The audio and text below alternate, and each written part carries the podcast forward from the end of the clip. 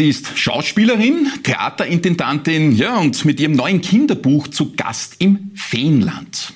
Christina Sprenger, Soko Kids Darstellerin über viele, viele Jahre, ja, Chefin im Stadttheater Berndorf in Niederösterreich und jetzt eben auch Kinderbuchautorin. Und aktuell ist sie bei uns zu Gast. Vielen Dank für deine Zeit.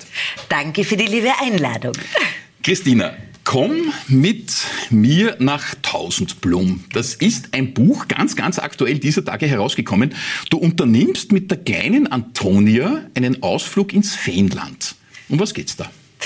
Naja, eigentlich hat äh, die Geschichte fast einen autobiografischen Ursprung. Also der Verlag ist auf mich zugekommen. Ich habe zwei Kinderbücher des Verlages, Firmes Verlages, auf die Bühne gebracht und da haben sie zu mir gesagt, möchtest du nicht ein Buch schreiben? Und dann habe ich gedacht, naja, wenn mir gleich was einfällt. Und mir ist gleich was eingefallen, nämlich die Geschichte meiner Tochter und mir, nämlich meiner Tochter Rosa. Der habe ich, wie sie dreieinhalb Jahre alt war, eine Feentür neben das Kinderzimmer gemalt. Und da hat dann eine Brieffreundschaft begonnen. Und da habe quasi ich immer Brieflein geschrieben mit schnörkeliger Schrift und die Rosa hat dann mir angesagt, was ich eben der Feenkönigin zurückschreiben muss. Und äh, dann hat sie eines Tages sie auch gefragt, wie sie denn heißt. Dann habe ich geschrieben, ja, ich heiße Valerie. Und so hat also diese Brieffreundschaft begonnen und hat dann wirklich viele, viele Jahre gedauert. Also eigentlich fast bis zu Beginn der Volksschule und war ähm, für die Rosa wirklich eine ganz enge Freundin, diese Valerie. Und dann haben wir gedacht, das ist eigentlich eine schöne Geschichte. Also in Buch heißt das Mädchen Antonia, nicht Rosa. Äh, das lebt in Vernunftsberg und alle Erwachsenen sagen, ja, jetzt kommst du in die Schule, jetzt musst du vernünftig sein. Und da beschließt eben die Mama ja auch eine Feentüre an die Wand zu malen. Das ist ja sehr schön, wie du das schreibst. Das Vernunftsberg, das beschreibt so den Alltag am Land, so das Gutbürgerliche, die Welt ist in Ordnung, man geht in die Schule, es werden die Jausenbrote gemacht. Das sind ja Dinge, die oftmals auch Klischees sind. Zumindest in einer Großstadt wie Wien ist das ja teils ein bisschen anders. Es gibt kein Jausenbrot, man vergisst die Schulsachen zu Hause, die Öffis kommen nicht. Also wie halt so ein Tag so beginnt. Bei dir im Buch ist alles in bester Ordnung und dann gibt's aber sozusagen diese Parallelwelt, in der du ganz bewusst äh, deine Protagonistin führst, wo man Kreativität ausleben kann, in diesem Feenland, wo alles bunt und wunderschön ist. Ist das auch so eine Hinwendung dafür, Kreativität nicht zu verstecken, sondern zu leben? Ganz genau. Also die Mutter gibt ja der Antonia eben den Schlüssel für das Feenland Tausendblum und eines Tages geht die Tür dann wirklich auf. Ja. Und äh, ich glaube, das ist so ein bisschen, was ich mitgeben will, dass die Eltern eben diese Fantasie, die ja in allen Kindern drin ist und die man ja nur anstupsen muss und die man überall äh, zum Leben erwecken kann, weil ein Kind baut sich auch eine Höhle in einem Kinderzimmer oder in einem Wohnzimmer oder eben ähm, im Hof, wie man früher, ich bin ja auch zwar in Innsbruck, aber in einer kleinen Stadt, aber wir haben natürlich auch auch keinen eigenen Garten gehabt, man ist in den Hof gegangen. Ne? Mhm. Und man kann überall diese Fantasie anstupsen und dieser Schlüssel, den haben eben oft die Eltern auch in Händen. Äh, und von daher, glaube ich, ist das etwas ganz Wichtiges, die Fantasie in den Kindern anzuregen. Die wird dir dann wirklich im Alltag oft abgeschliffen. Äh, wir haben berufliche Verpflichtungen, man steht im Stau, äh, Dinge, die das Leben halt so ausmachen. In, in der Corona-Pandemie, Homeoffice, alle sind zu Hause, man geht einander auf den Nerv. Kreativität wird möglicherweise einfach wieder nach unten gedrückt drückt. Das ist so schön, wenn man sich durchliest, wenn man sich selber so als Kind zurückerinnert in diese Tagträume. Schlaraffenland hat das früher irgendwie auch geheißen, wo wir alle ein bisschen mal zu Gast waren und du selber in deiner Jugend ja auch, oder? Also ich war ein total fantasiebegabtes Kind und habe mir wahnsinnig viel immer vorgestellt und geträumt und ich habe zum Beispiel immer war überzeugt davon, dass es Waldfeen und Waldgeister gibt und bin wahnsinnig gern äh, mit dem Radl einfach in den Wald gefahren und habe wirklich so Zwergaldörfer gebaut und habe äh, eben mir mir vorgestellt, dass ich mit den Waldgeister rede oder ihnen Sorgen anvertraue. Also da war ich halt so zehn oder acht, neun, so in der Richtung. Und äh, ich glaube, das ist überhaupt etwas auch für Kinder sehr Wichtiges, dass sie so einen Rückzugort mhm. auch haben. Und mhm. da ist die Fantasie natürlich sehr geeignet, dass man einfach sagt, ja, die können sich so viel vorstellen, wenn man Kinder sieht, die, die eben stundenlang spülen, dass irgendwie eine Köchin sind oder dass sie gerade, ich weiß nicht, eh Klassik, Vater, Mutter, Kind und also die, die Fantasie ist da ja wirklich ohne Grenzen und das brauchen die auch, um, um praktisch die Realität auch irgendwie zu verarbeiten. Es ist ja ganz lustig, äh, ich habe in dieser Phase Menschen interviewt in der Sandkiste. Also ich bin immer so herum und habe alle genervt. Äh, das so ist aber das. sehr lustig, weil ich bin mit dem Radl immer in die Schule gefahren, das war schon ein bisschen später, da war ich so 12, 13 und ich habe Interviews gegeben, weil ich mir schon vorgestellt habe, dass ich eine bekannte Schauspielerin werde. Und es war natürlich so, dass ich viel geschwollener geredet habe, als wir jemals dann in späterer Folge Interviews gegeben haben. Also offensichtlich haben wir es beide gewusst. Unglaublich, ja. Das ist ja eigentlich sehr, sehr schön und das denke ich mir durchaus oft, äh, wenn man auch viele selbstkritisch sieht, natürlich im Rückblick. Was wirklich wahr ist, dass diese ja, ähm, Spielleidenschaft in der Sandkiste es tatsächlich dann geschafft hat, ins Berufsleben äh, sich rüber zu retten. Äh, Alfred Gusenbauer wollte Bundeskanzler werden, hat er sich angeblich auch in der Sandkiste vorgenommen. Wir beide haben unseren Lebenstraum dann irgendwie realisiert. Ja, also ich durfte ja eine Widmung hineinschreiben für die Rosa und ich habe geschrieben, Träume sind wahr, solange wir sie träumen. Mhm. Und ich glaube, es gibt nichts Schöneres, als wenn man wirklich so ein Ziel hat oder eben so einen Traumberuf oder irgendetwas, was man gerne mal im Leben erreichen will. Da ist man schon sehr gesegnet, wenn man das irgendwie so auf der Agenda hat und das verfolgen kann. Und wenn es dann noch aufgeht, schauen Sie an uns zwei. Ja, schauen uns zwei. Ich darf dir auch sagen, ich habe es ja vorher schon verraten, aber sagen wir es einmal, äh, Statistiken sagen wir normalerweise nie im Stadtgespräch. In dem Fall ist es aber ein Unterschied. Christina Sprenger ist das 350. Stadtgespräch in der Geschichte von B24. Viele, viele Jahre machen wir die Sendung ja schon für Sie, damit Sie ticken wie die Promis äh, ticken. Äh, das erfahren Sie jetzt eben von einer, und man muss es ja sagen, gebürtigen Innsbruckerin. Du hast das schon gesagt. Genau. Blicken wir doch gleich zurück in diese Phase deiner Kindheit. Äh, du bist geboren als Tochter des späteren Vizebürgermeisters. Der Mann war in der Kommunalpolitik äh, sehr umtriebig, die Mama war Hausfrau, war zu Hause, hat euch betreut. Euch sind drei. Genau. Drei Mädel. Drei Mädel hast du. genau in der Mitte ein Sandwich-Kind. Ja, obwohl, also das war jetzt nicht so schlecht. Meine ältere Schwester, die Daria, die hat irgendwie schon einmal freigeräumt alles äh, und, und war so ein bisschen eine Revoluzerin. Und die Jüngere war eher so ein bisschen eine ruhige, gemütliche. Und so war ich eher das Springginkerl. Mhm. Und also ich, ich habe nicht sehr unter der Sandwich-Situation gelitten. Da gibt's ja manche, die dann klagen, dass sie zu wenig Aufmerksamkeit bekommen. Äh, vielleicht habe ich die auch eingefordert. Ich war immer, also ich bin jetzt auch nicht groß, aber ich war ein besonders kleines Kind. Mir wollte der Pfarrer in der Kirche nie die Hostie geben, weil er gemeint hat, ich bin noch nicht, habe noch nicht die Erstkommunion gehabt. Also ich habe irgendwie wie fünf ausgeschaut und nicht wie acht. Und äh, von daher muss man einfach ein bisschen lauter sein und ein bisschen auffälliger. Und das ist ja oft bei Schauspielerinnen ja. und Schauspielern. Äh, ja. Sandwich-Kinder und Schauspielerinnen natürlich besonders, äh, stellen sich oft auf die Hinterbeine, damit sie eben nicht übersehen werden. Da gibt's äh, das erste Kind, das ja oft wohlbehütet durchs Leben quasi in der Hand getragen ja. wird. Beim dritten ist eh schon alles wurscht. Äh, dazwischen, oh, da war ja noch wer sozusagen. Ja. Äh, bei dir hat sich der Drang eben sehr schnell manifestiert, äh, auf die Bühne zu gehen. Genau. Quasi zu erscheinen. Ganz genau. Also ich habe schon in der zweiten Klasse Volksschule, Kasper geht zur Schule. Ich habe in Kasper gespielt, die Hauptrolle habe ich gekriegt, no na. Und den habe ich dann eben zweite, dritte, vierte gespielt, also drei Jahre. Und immer wenn ich irgendwie die Möglichkeit hatte, damals gab es zum Beispiel einen Landesgesangswettbewerb im Kongresshaus vor vielen, vielen, hunderten Leuten, tausenden Leuten. Und dann durfte ich da moderieren mit einem Burschen, da wurde man auch ausgesucht. Und ich konnte nicht nur meinen Text, sondern auch den Text vom Burschen. Und er hat ein paar Hänger gehabt, da konnte ich ihm aushelfen und das hat zu ah, großen Lachern geführt. Weil, Soufflöse ja, ich war die Soufflöse mit zehn. Also immer wenn irgendwie etwas war, wo man auf die Bühne springen musste, da habe ich gleich aufgezeigt und somit war das schon ein bisschen manifestiert, wohin hm. die Reise geht. Ja, ja, das war mit zehn, mit 20 hast du es dann wirklich gemacht, der Umzug in die große fremde Stadt vom, ja, wirklich lieben Innsbruck. Ich liebe es, es ist eine wunderschöne Stadt äh, für Sport und Skifahren, in die wirkliche Stadt, nach Wien, ganz, ganz weit weg, äh, ins Konservatorium der Stadt Wien. Und du hast dann im Jahr 2000 auch als Schülerin von Elfriede Ott, sehr prominent damals, immer noch, aber damals natürlich war das eine ganz große Geschichte, äh, den Abschluss gemacht. Äh, es ging dann gleich zaghaft, aber bald riesig los. Der Einstieg war bei Kommissar Rex. Ganz genau, nein, also die vier Jahre am Konz waren wirklich äh, sehr prägend und sehr spannend und die Evi Ott war wirklich äh, auch eine Mentorin und wir sind wirklich bis eigentlich zu ihrem Tod verbunden geblieben. Ich war natürlich auch beim Begräbnis und ähm, sie war eben, insofern hat sie mal ganz was Liebes, hat sie zu mir gesagt, aus dir wird mal was ganz was Großes. Und natürlich war das schön, dass sie so an mich geglaubt hat und ähm, ich durfte ja dann schon während äh, der Schulzeit eigentlich oder des Studiums, das ist ja ein Studium, ähm, schon einiges spielen und war schon äh, recht umtriebig und dann aber quasi das Drehen hat dann die richtigen Türen geöffnet. Das erste war eben eine Polizistin bei Kommissar Rex, so eine halb durchgehende und dann eben natürlich die große Rolle, die Karin Kofler, die ich 13 Jahre verkörpert habe mit 177 Folgen, hat auch super, super Spaß gemacht. Das ist ja der Wahnsinn. Mit 25 hast du diese Rolle ja, bekommen. Genau. Man kann sagen, die Rolle deines Lebens. Ich meine, ja, äh, ja, also sagen wir mal so, es gibt ja die Lebensabschnittsgefährten ne? ja. und das war die Lebensabschnittsrolle, würde ja, ich jetzt einmal sagen. Also es ist jetzt natürlich, jetzt bin ich schon fast auch nächstes Jahr das zehnte Jahr in Intendantin in Berndorf. Also das ist auch eine ganz wichtige Aufgabe für mich. Aber natürlich bin ich Soko Kitzbühel sehr dankbar und das waren 13 wunderbare Jahre. Und es war für mich natürlich auch ein Glück, weil ich ja äh, persönlich dann beschlossen habe, nein, ich möchte jetzt was Neues machen mhm. und konnte das auch ein bisschen vorbereiten, den Ausstieg und auch natürlich rechtzeitig kommunizieren mit den Sendern, mit ORF und, und ZDF.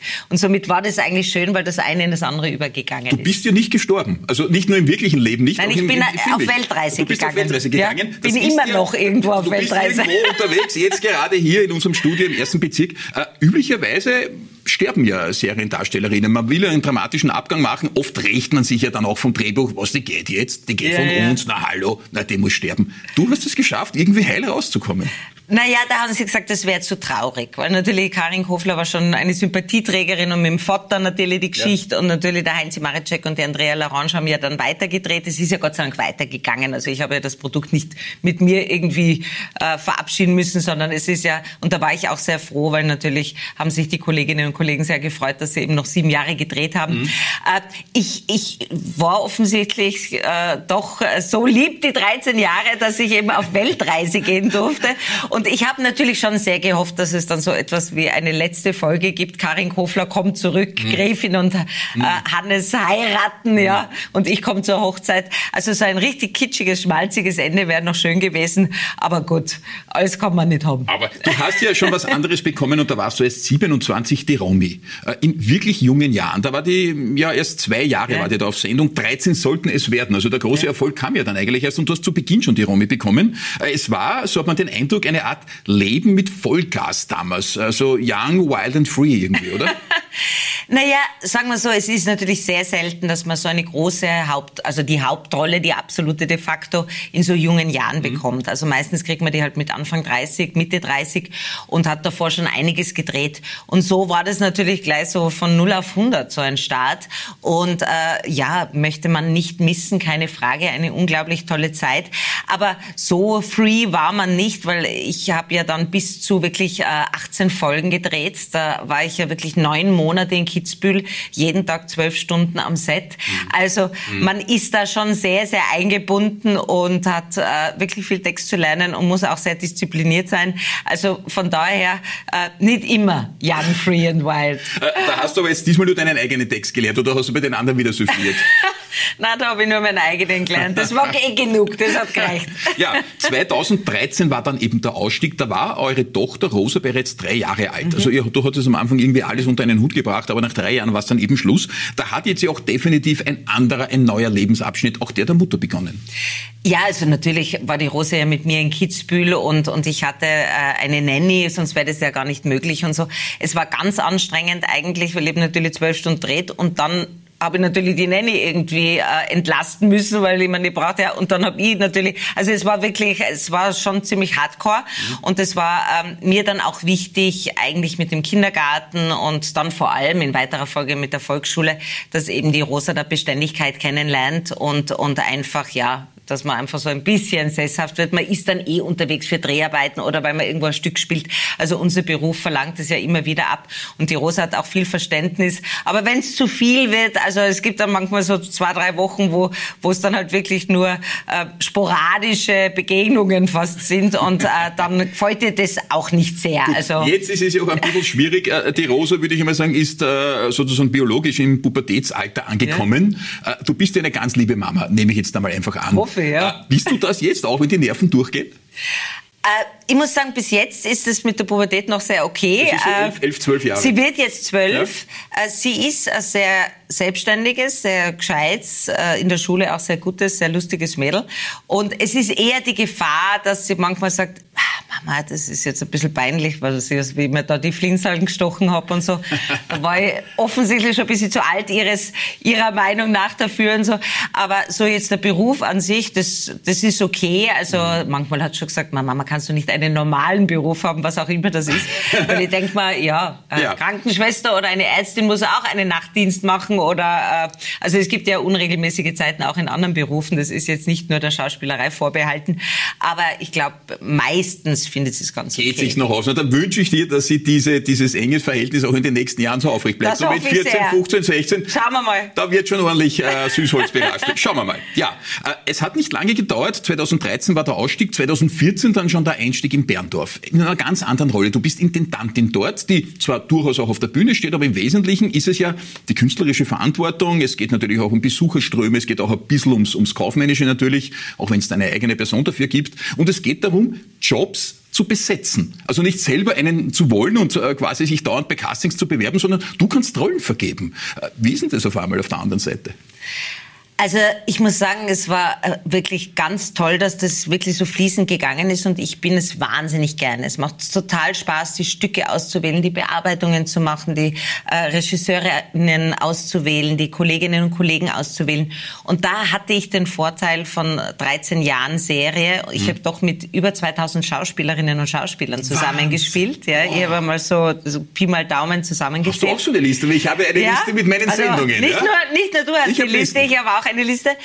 Und äh, somit äh, hatte ich natürlich den Vorteil, dass ich wirklich ganz viele Leute kenne. Mhm. Und äh, von daher war es eine Freude zu sehen, wie jetzt eigentlich die letzten neun Jahre diese Entwicklung. Erstens habe ich ja von einem Stück bis zu drei Stücke mache ich jährlich. Also dieses Jahr waren es zwei, aber das wechselt zwei, ja. immer.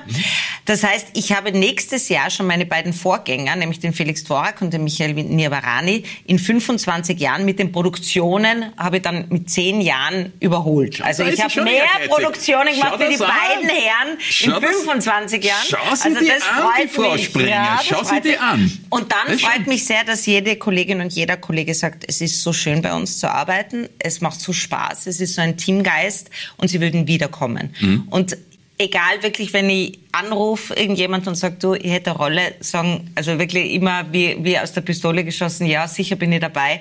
Und das ist eigentlich das Schöne, dass das gelungen ist, dass das jetzt so ein Ort ist, wo die Leute gerne spielen, wo sie auch gerne wiederkommen und wo vor allem das Publikum gerne kommt. Das ist ja, das auch Allerwichtigste. Ein, ein wunderschönes Haus äh, in einer ja gar nicht so großen Stadt. Jetzt Berndorf ist Ja. jetzt nicht die Weltmetropole. Ein, ein wunderschönes, äh, Wunderschönes Haus, sehr Theater, repräsentativ. ja. Wunderschönes Theater. Ja, Felix Dvorak, du hast schon gesagt, hat äh, das äh, ganze Event dort eigentlich hingebracht, Ja, das, Theater ist spielen. Zu danken, dass das so überhaupt dort stattfindet. Er hat ja gegründet. 22 Jahre gemacht. Michael Nirvarani war ja nur drei Jahre Ja. und hat ja jetzt ganz erfolgreich Theater im Park.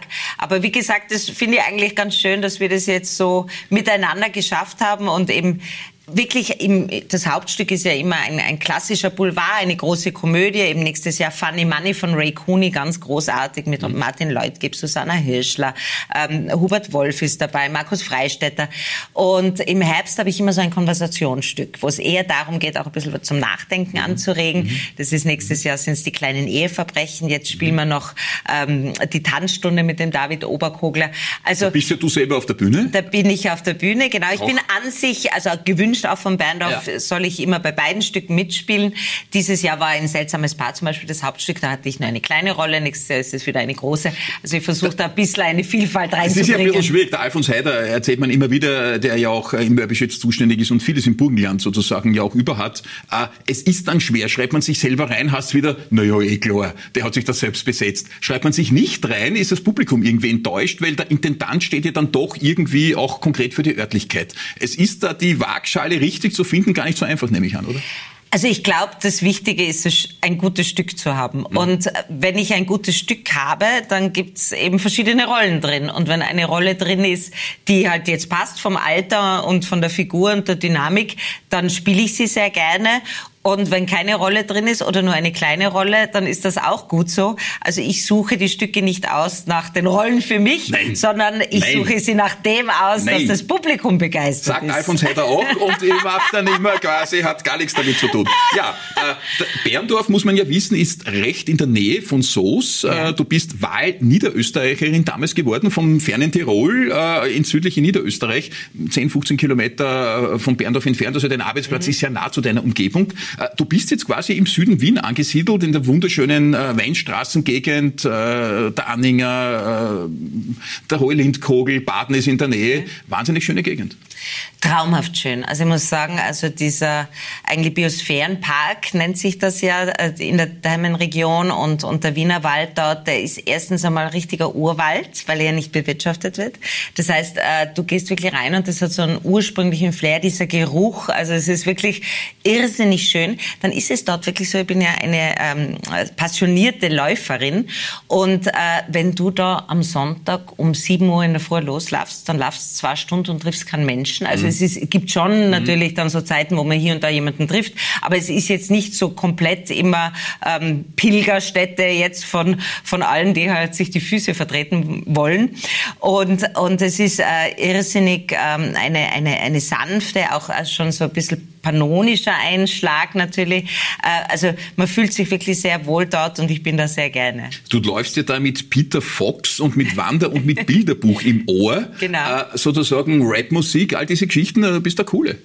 Naja, das war, das zum Beispiel weiß ich jetzt nicht, ob die Rosa unterschreiben ja, die Rosa würde. das sicher nicht aber, unterschreiben, aber, aber Peter so, Fox ich, ist jetzt... Ich, ich äh, liebe Fanta 4, Peter ja. Fox, Jan Delay und bei den Österreichern natürlich Wander, Bilderbuch, da bin, ja. ich, da bin ich voll dabei. Also ich, ich, so einen Sound mag ich sehr gern, ja. ja. Und, und also ich, ich mag gern Deutsch-Pop, Deutsch, äh, Hip-Hop, Rap, Rap ja genau. Also all diese Sachen, äh, die, die sind so mein Geschmack. Und du magst Hot Yoga.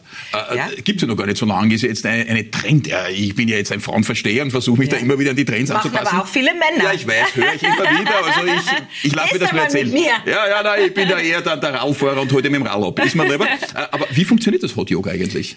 Naja, da macht man in 90 Minuten 26 Yoga Übungen eigentlich, Positionen und es hat aber 40 Grad in dem Raum. Also du machst das oh. eben bei einer äh, ziemlich hohen Raumtemperatur, weil dann eben die, weil man sich besser dehnen kann. Also es ist mhm. einfach leichter durch die Hitze, sich zu dehnen und das kurbelt halt wahnsinnig den Kreislauf an, reinigt total. Also man fühlt sich danach immer wie frisch neu geboren. Äh, also es ist, macht, macht große Freude. Aber es, es ist schon noch eine Schweißorgie. Also du wirst einmal einiges an Salz los, nehme ich an, um dann dich wie neu geboren Ge zu fühlen. Genau, Oder 40 also, Grad Yoga Yoga, hallo. Das, also du, du schwitzt ordentlich und, und das ist für mich eben die gute Kombination. Also es, es hat auch was Meditatives. Also ich mag das ganz gern. Ich gehe ja auch immer allein laufen, nur mit Kopfhörern. Also ich mag jetzt nicht mit jemandem quatschen beim Laufen, weil mhm. ich muss eh so viel reden. Mhm. Und beim Yoga ist auch so, man konzentriert sich nur auf sich und ist jetzt nicht bei den anderen, wie machen die die Übung und kriegen die es besser hin, wie es vielleicht manchmal sonst ist, sondern man, man ist ganz bei sich und es hat was sehr Meditatives und